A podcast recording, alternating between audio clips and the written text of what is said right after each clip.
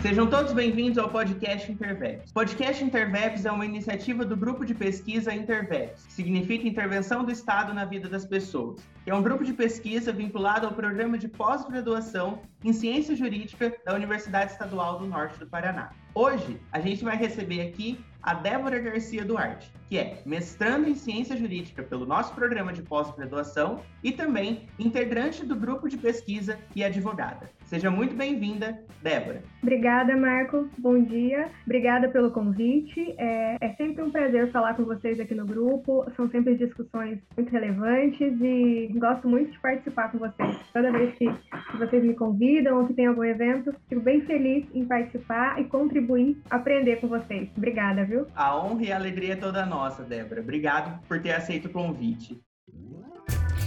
Bom, hoje o nosso tema da nossa conversa, né, é sobre a pornografia de vingança como instrumento de perpetuação da violência contra a mulher e a forma de controle da sexualidade feminina. É um tema bastante instigante, é um tema bastante interessante, um tema bastante atual também, né? A gente está aí é, falando sobre esse tema, a gente vê muito esse tema na mídia e é um tema que a gente discute bastante no nosso programa, um tema que a gente discute bastante na nossa universidade, que tem essa preocupação, né, e tem esse afeto muito grande com os temas relacionados a gênero e feminismo. Então é muito interessante que a gente traga esse tema também aqui para o nosso, pro nosso podcast, que a gente até já trouxe, né, com a discussão sobre tributação e gênero, mas a gente traz aqui aqui novamente com esse tema da pornografia de vingança. Bom, Débora, eu vou já começar para a gente entender né, sobre esse fenômeno e eu gostaria de saber é, do que se trata esse evento, esse fenômeno chamado pornografia de vingança. O que, que você pode falar para a gente, né, explicar sobre essa questão de conceito, de formas, o que, que é essa motivação, né? O que, que a gente pode falar sobre esse tema para a gente? Então, Marco, é, inicialmente é importante a gente explicar que o termo pornografia de vingança, né, ele vem do termo inglês revenge porn, né? E ele, embora ele seja o termo mais utilizado, ele não é o termo mais correto. Por quê? Porque ele não abrange todas as situações é, possíveis aí do tipo de exposição não consentida, tá? Porque aí ele está levando em conta só os motivos onde há divulgação em relação a fim de relacionamento, a términos de namoros, né? E aí a gente precisa abranger também outros casos de exposição. O ideal seria a gente falar sobre uma pornografia não consensual, mas o termo que ficou é, popularmente conhecido foi a pornografia de vingança, né?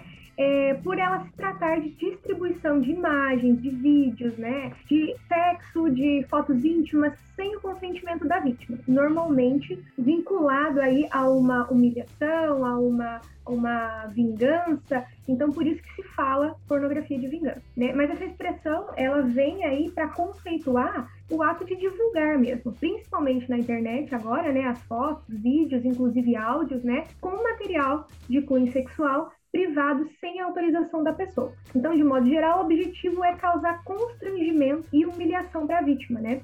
Que apesar de ter consentido inicialmente com a produção desse conteúdo, hum, hum. né, ela não autorizou a divulgação para terceiros, né, muito menos a sua divulgação na internet. Então, a pornografia de vingança ela ocorre tipicamente quando há essa, essa quebra desse, desse, dessa confiança e a exposição não consentida aí do vídeo, das fotos, enfim. Nesses casos também, Marco, é, há o vínculo de afetividade normalmente entre as vítimas, tá? A vítima e o agressor, a vítima e a pessoa que está divulgando né? E pode ser então caracterizada como violência doméstica e violência de gênero. Por isso que a gente traz a pornografia de vingança dentro do âmbito da violência de gênero contra a mulher, tá? Porque existe essa quebra, esse rompimento dentro de uma relação de é, uma, uma, relação doméstica, por exemplo. Também existem os casos onde a própria família recebe o vídeo e há uma divulgação também. É, quando a gente fala de pornografia de vingança, é, trazendo ela para a questão de gênero, para a questão da mulher, por que, que a gente a gente não está excluindo que os homens também são é, podem ser vítimas desse crime, certo? Isso é importante deixar claro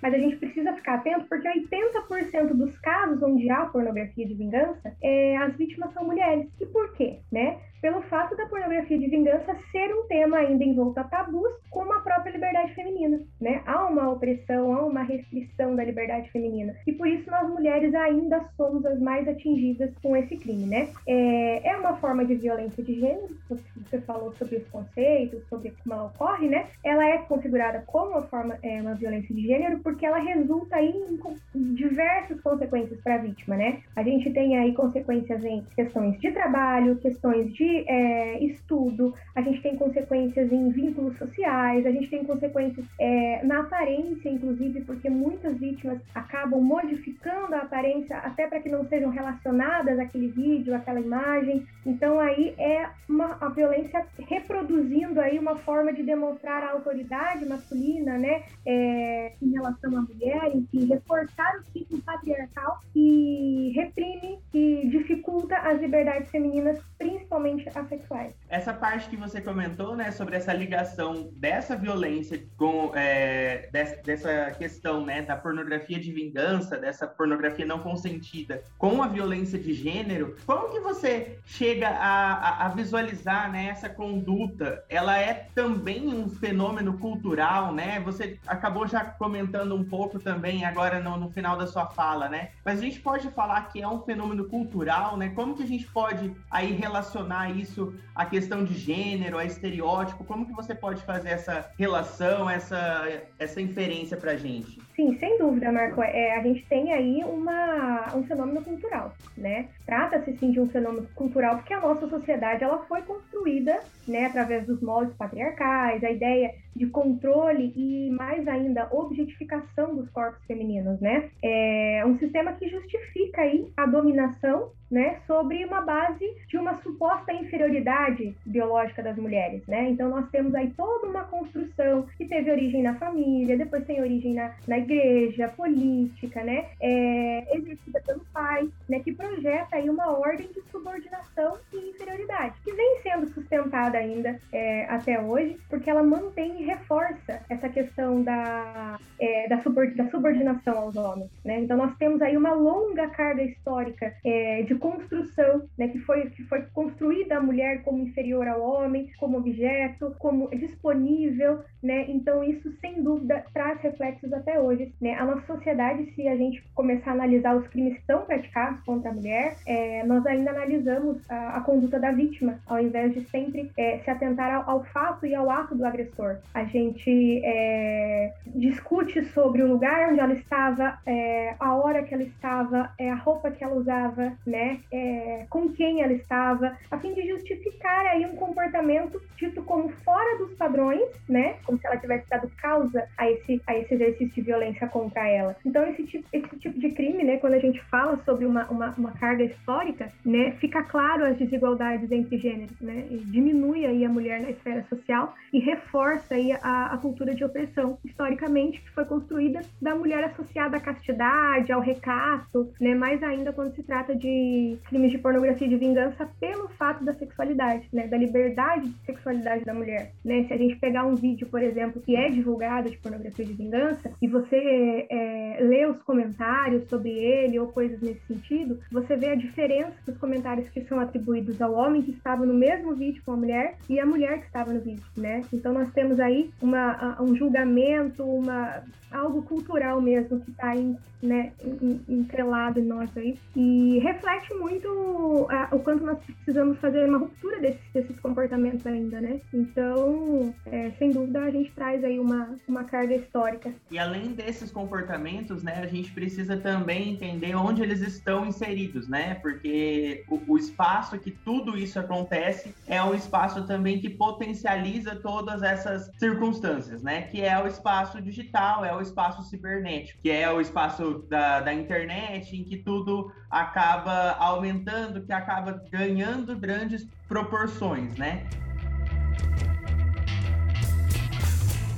Como que você vê aí, ou, é, o que que a pesquisa, né, o que que aí a, a, as pesquisas científicas, o que os dados, né, trazem aí, ou até mesmo a sua opinião, né, o seu ponto de vista, que esse espaço cibernético traz de nocividade traz de potencialidade dessa perpetuação da violência contra a mulher? É, é, muito, muito difícil quando a gente fala sobre essa perpetuação no espaço cibernético, né? Porque nós temos aí uma internet difícil de, de controlar, né? Uma era digital e a violência sofrida pelas vítimas de pornografia de vingança, né? Com certeza tem as suas consequências aí multiplicadas quando isso é distribuído na rede mundial de computadores, né? E nesses casos, o conteúdo, é, quando era um conteúdo é, offline, né? Ele alcançava um, um número limitado de pessoas. E agora ele possui uma abrangência assim global e de maneira instantânea, o que é mais preocupante, né? Torna-se a prática aí é, é, é de rastreamento quase impossível, porque você não tem controle sobre aonde essa imagem, aonde esse vídeo chega, da forma como ele chega e o rastreio, né? Então fica completamente assim é, inacessível você alcançar os resultados que, essa, que esse compartilhamento consegue né, atingir. E além disso, é, também preocupa, Marco, pela velocidade da exposição, sabe? A velocidade com que ela acontece. Antes nós, antes nós tínhamos, assim, uma, um determinado tempo entre é, uma, uma divulgação, né, entre um conteúdo que foi impresso, por exemplo, e distribuído, que foi a forma como iniciou esse tipo de, de crime, né? Talvez e-mails, mas hoje você coloca uma foto ou um vídeo no WhatsApp, por exemplo, e você circula isso de uma maneira que você não não consegue rastrear e muito menos controlar. Então a velocidade também é muito preocupante. Além do fato de que nós temos não só WhatsApp, é, Facebook, Instagram, mas nós temos sites pornográficos que recebem esse tipo de imagem, mesmo sem nenhum consentimento da pessoa que está no vídeo. E isso fica circulando aí eternamente, né? E ainda que a vítima busque a remoção dessas imagens, né? Seja por via judicial e tal, como que você vai conseguir a remoção completa na web? É, é muito difícil a gente falar sobre isso. É difícil até explicar porque não há um, um, um, provedor que, por mais que nós tenhamos o Marco Civil e tal, que regula, mas não há um provedor que exclua e te garanta a exclusão total dos dados, né? É, é uma violência que vai continuar ali pro resto da vida, né? E o pior, essa forma de violência, ela é uma violência continuada, porque ela persegue a vítima em diferentes aspectos, né? Às vezes você já tá, tem casos em que a vítima mudou de país, já estava trabalhando, já estava com uma vida quase estável novamente, emocionalmente falando, e houve é, a divulgação em sites pornográficos, né? E aí ela soube novamente que as imagens estavam circulando, ela tinha já um novo trabalho, ela já estava com uma família em, em, outro, em outro país e tudo isso voltou à tona para ela. Então é, é, é, muito difícil a gente, a gente assegurar é, a forma como essa, essa violência atinge as vítimas, sabe? Além disso, de toda a opressão, de todo o controle de sexualidade, as mulheres elas ficam vulneráveis aí mais dois eventos que apareceram em decorrência da pornografia de vingança,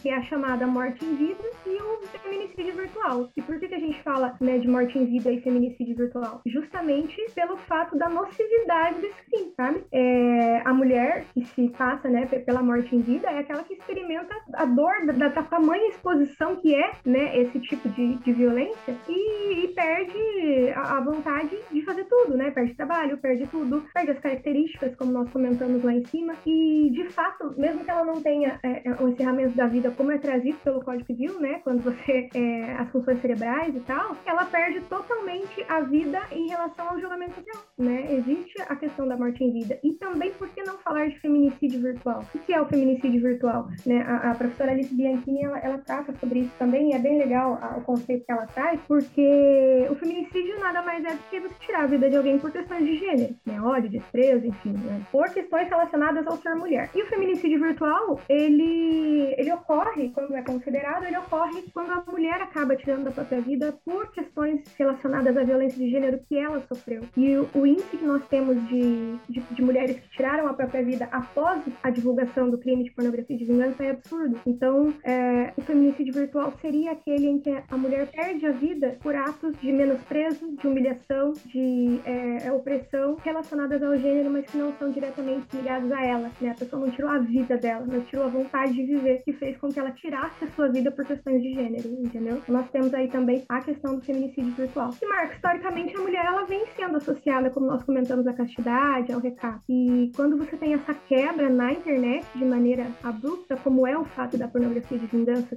em vista o quanto ela alcança, sem dúvida nós não conseguimos nem, eu não consigo nem, nem quantificar a gravidade desse crime. É bem, é, é, uma, é uma gravidade e ainda potencializada, como você falou, porque a gente não consegue ver mesmo a amplitude, não consegue encarar e nem ver uma luz no fim do túnel, né? Para como que a gente vê é, a finalização desses efeitos, né?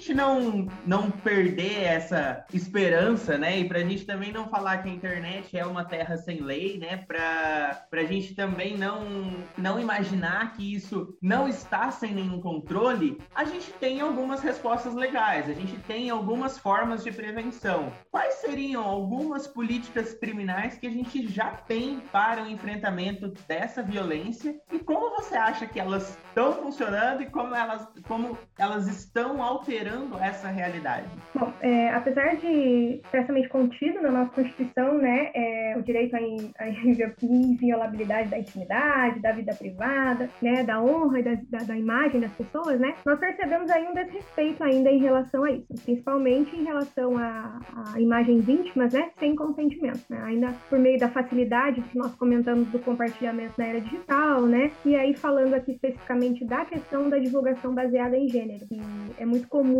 é, o recebimento em grupos de WhatsApp e compartilhamento instantâneo, sem pensar em relação ao conteúdo que você está compartilhando, enfim. Então não há um respeito a essa, a essa intimidade que nós já temos, né, é garantida. Então, além disso, né, apesar do Marco Civil, que eu também acho que comentei brevemente antes com você, o Marco Civil determina as regras do uso do meio virtual. Quando nós voltamos aí para o direito penal, por exemplo, nós temos aí algumas respostas legais e políticas criminais mais tímidas, é, não como o Marco Civil que traz uma, uma regulamentação aí para o uso do meio virtual. E, por exemplo, no Brasil nós não temos é, uma lei específica sobre pornografia de vingança, né? Todavia, nós temos aí é, a tipificação de condutas relacionadas à temática, que seria, por exemplo, dentro do Código Penal, o artigo 218, é, parágrafo 1 se não me engano também, que fala sobre uma... fala sobre a conduta relacionada à honra, enfim, né? A proteção, que dá uma proteção maior para a divulgação de imagens não consentidas. É, nós temos também projetos de lei né, que falam, que discutem acerca da pornografia de vingança, né, que estão em trâmite tanto na, na, na Câmara quanto no Senado, para que isso seja mais, é, para que tenha mais visibilidade, para que a conduta tenha mais visibilidade na questão da sua importância, entendeu? Porque era algo que era visto como uma, é, uma qualificadora, né, um aumento de pena, nós precisamos dar um olhar mais atento para a conduta, que é a pornografia de vingança, como ela acontece, como que a gente vai conseguir é, diminuir esse tipo de situação. Então, ainda existem projetos para essa, essa praticação, tá? Nós não temos uma lei específica para isso. Mas o que faz importante a gente destacar aqui também, Marcos, são as formas de prevenção, né? A gente não pode falar só sobre a, a, a punição, a gente precisa falar sobre a prevenção para que,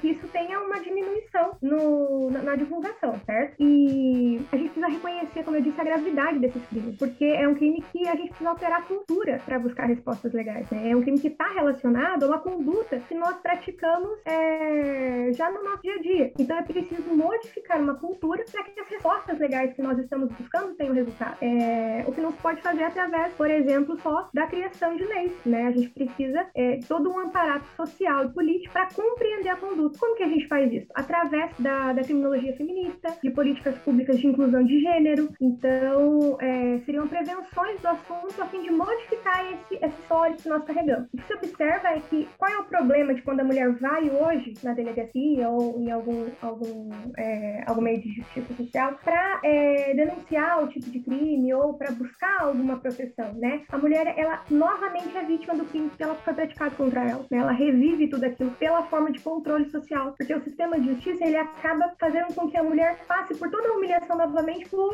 julgar, como nós comentamos anteriormente, o lugar onde ela estava, porque que ela se deixou filmar, né? Com quem ela estava se envolvendo, entendeu? Então, além de nós termos uma legislação falha, em relação a isso, nós temos também uma série de, de questões que não estão preparadas para acolher a mulher da forma como deveria. É, faz com que os índices diminuem, né? Que a gente não tenha muito acesso a esse tipo de, de crime, pela vergonha, pela humilhação, pelo medo do julgamento, né? Então existe toda uma prevenção que precisa ser estudada e elaborada para que a mulher tenha a proteção adequada quando ela vai buscar ajuda também, sabe? Porque o sistema é falho em relação a isso. É, como nós comentamos também, ao invés de julgar os fatos que levaram o agressor a divulgar esse vídeo, eles julgam porque a mulher se deixou filmar, né? Isso é, é muito difícil. E falando novamente sobre a criminologia feminista aí, para a gente entender as questões de gênero, como que a gente pode trazer as questões de gênero para essa demanda, né? A criminologia feminista ela explica que a pornografia de vingança pretende demonstrar que a mulher ainda permanece como produto do homem, como controle masculino. Então, sobre o, o, o ângulo da, da vingança, da humilhação, a fim de demonstrar que houve aquela quebra e que por isso aquela mulher não é mais digna. Então,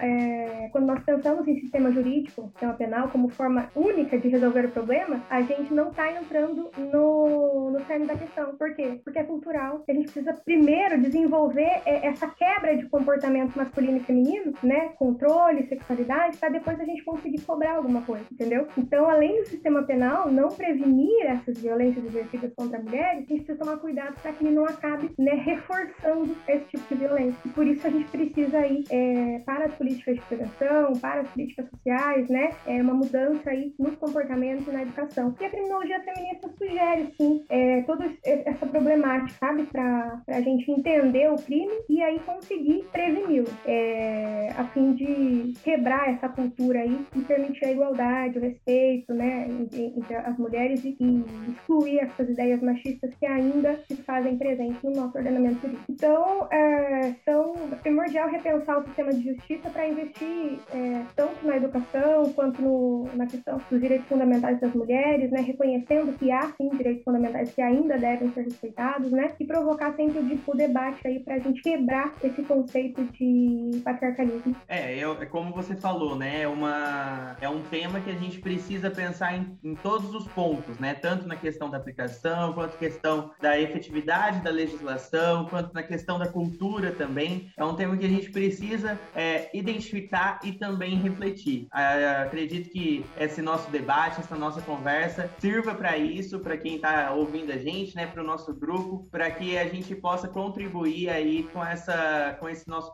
com o seu conhecimento, com essa nossa conversa, para que a gente consiga aí fazer com que, é, com que essa conversa chegue aí a mais pessoas. Só para encerrar esse ponto, é, é claro que é fundamental uma legislação completa sobre o tema, sabe? Clara sobre isso, né? É só para deixar claro que não estou falando que a gente não deve, né? É, é, necessário sim uma legislação completa, tipificando a pornografia de vingança, né? Mas eu queria deixar claro que não é ela, né? Só ela que vai solucionar o problema, entendeu? É, o poder punitivo ele não é suficiente para denunciar, né? E, e, e, quebrar esse preconceito contra a mulher só, em todos os aspectos, né? Então, sim, é, a gente precisa de uma legislação, mas a gente não pode deixar de lado a questão da, da, da educação. Então, só para encerrar, porque às vezes falar, ah, não, não deixou claro a questão da, da legislação. Não, nós precisamos, mas desde que ela venha acompanhada de uma série de outros requisitos que quebrem essa cultura, né?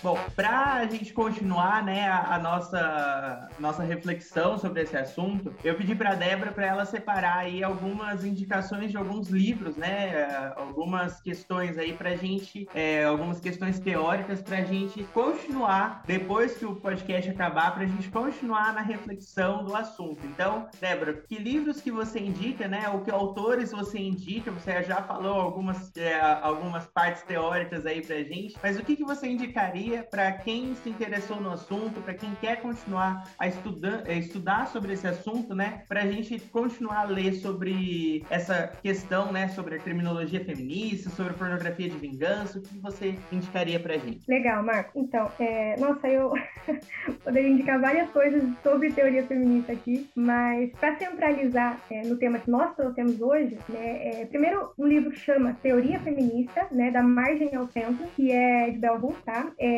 esse livro ele é para compreender o feminismo em si, a quebra do comportamento sexismo, né? Fala um pouquinho também sobre o racismo e as questões é, de, de, capitalismo pela comercialização dos corpos femininos. Então é muito legal é, a leitura dessa obra para entender a questão do sexismo, do machismo, né? Trazer o contexto de violência de gênero. Depois trazendo mais um pouquinho para a questão é, criminal, tem um livro da professora é, Soraya Rosa Mendes, que ela escreve sobre criminologia feminista, é maravilhosa, inclusive traz uma leitura super fácil para quem quiser começar a entender, sabe, esse, esse, essa, esse ramo do direito. E o livro é, chama Processo Penal Feminista e ele traz aí a necessidade da gente trazer uma linguagem inclusiva de gênero para as políticas criminais, tá? Então é bem interessante e dá para discutir bastante sobre o que nós trouxemos hoje. E especificamente sobre violência é, na internet e é, pornografia de vingança, enfim, tem um livro que chama Exposição Não Consentida na Internet, né? Da pornografia de vingança ao lucro. Então é de é, Spencer Totti e Ana, Ana Clara Camargo de Castro. Esse livro ele não traz só sobre a pornografia de vingança, mas ele traz sobre os crimes que acontecem na internet, fazendo sim uma, trazendo sim um pouco sobre o que é a pornografia de vingança, como ela acontece, explicando quais são as nossas respostas legais hoje. Então assim dá para entender também a forma né, da aplicação da violência de gênero uhum. nesse livro, porque ele traz o quanto a mulher sofre com, com essa exposição. Então são três livros que a gente consegue falar sobre o que trouxemos hoje e compreender assim é, rapidinho o conceito da nossa conversa de hoje.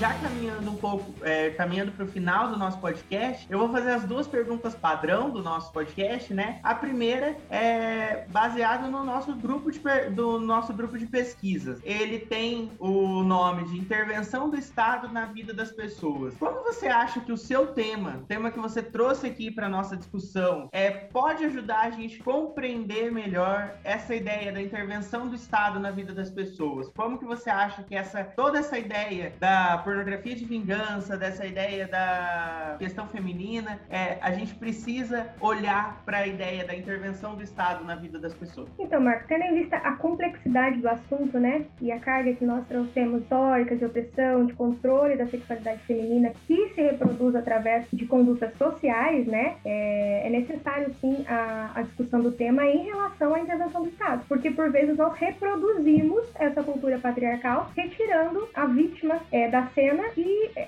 trazendo ela como culpada pelo crime que ela cometeu. Então, por que se faz importante a discussão? Porque são respostas que nós, é, sociedade é, e Estado, né, passamos para a, a, problemática daquele crime, entendeu? Então, se faz necessário a, a, a quebra desse, dessa cultura, né, a alteração das condutas sociais que mantém esses padrões de comportamento, devendo sim o Estado intervir para a efetivação da proteção dessas vítimas, né, para que além da criminalização das condutas que se é, enxergue a necessidade de modificação dessas condutas, né? Diretrizes, então, sobre educação, sobre gênero, debates em espaço público, tudo isso promovido pelo Estado. Debates em espaço público sobre o patriarcado enraizado na nossa sociedade, né? a discussão sobre essa dominação masculina e a reprodução do trabalho, por exemplo, divisão sexual, tudo isso são, são pontos em que há intervenção, há necessidade de intervenção do Estado para a modificação da conduta, né? Modificação do cenário atual. Então, para o enfrentamento dessa, dessa, dessa crescente violência é, e dessa violação sexual feminina, que ainda não tivemos uma, uma resposta, né, é necessário sim uma intervenção que incentiva a modificação por meio da cultura, que reforça o papel da mulher como sujeito de direito, que enfatiza a questão dos direitos das mulheres, dos direitos humanos das mulheres, né, e aí é, tirando então essa ideia de subordinação aí e propriedade do homem sobre o nosso outro.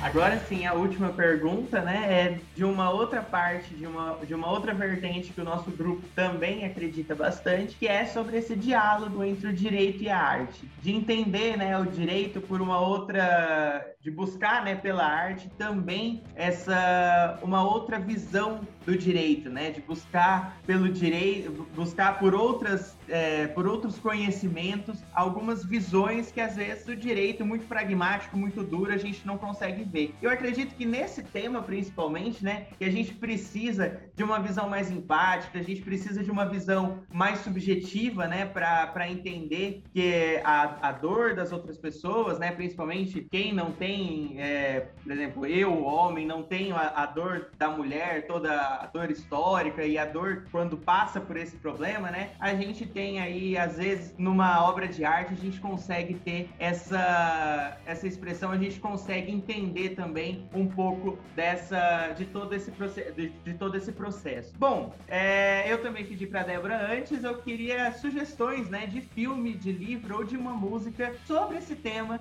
para que a gente possa aí continuar também a reflexão sobre esse assunto que a gente falou hoje aqui, para que a gente possa continuar pensando sobre esse assunto, mas de uma forma mais subjetiva. Não vou falar leve porque o assunto não é leve, mas de uma forma mais subjetiva e mais artística. Então, Marco, é, acho que nem, nem dá para falar leve mesmo, porque eu separei é, um filme e uma série tá, sobre o assunto. É um filme, o filme chama Ferrugem, tá? É um filme sobre a divulgação não consentida de imagens na internet. É um filme novo, acho que de 2018, se não me engano, e está disponível até no YouTube é, para baixar, para assistir online. E trata sobre essa questão da divulgação não consentida e a forma como ela, ela atinge a vítima, tá? Então é, é um filme bastante, não é leve, né? É um filme pesado, inclusive, mas que dá para retratar a gravidade do assunto, tá? É, e uma série está disponível na Netflix, que é Audrey e Daisy, né? É, é um documentário e esse documentário ele é um documentário é, trata de, de, dois casos reais de duas adolescentes foram é, violentadas uhum. em uma festa e tiveram essa, essa esse ato de violência filmado e compartilhado também entre os amigos. Então esse essa, esse documentário ele é bem pesado porque as duas adolescentes vieram a tirar a própria vida depois dessa situação. Então ele demonstra bem o contexto que eu trouxe da da gravidade desse crime para a mulher e da forma como nós não estamos preparados para esse tipo de, de situação ainda. Eram duas adolescentes e a família dá vários depoimentos do processo delas durante essa divulgação e, por fim, né, da, do rompimento aí da vida delas. Então, é, um, é uma, uma série para refletir e para demonstrar que sim, é um problema é, é de gravidade absurda e que precisa ser modificado. Então, é, é, é uma série bem para reflexão mesmo.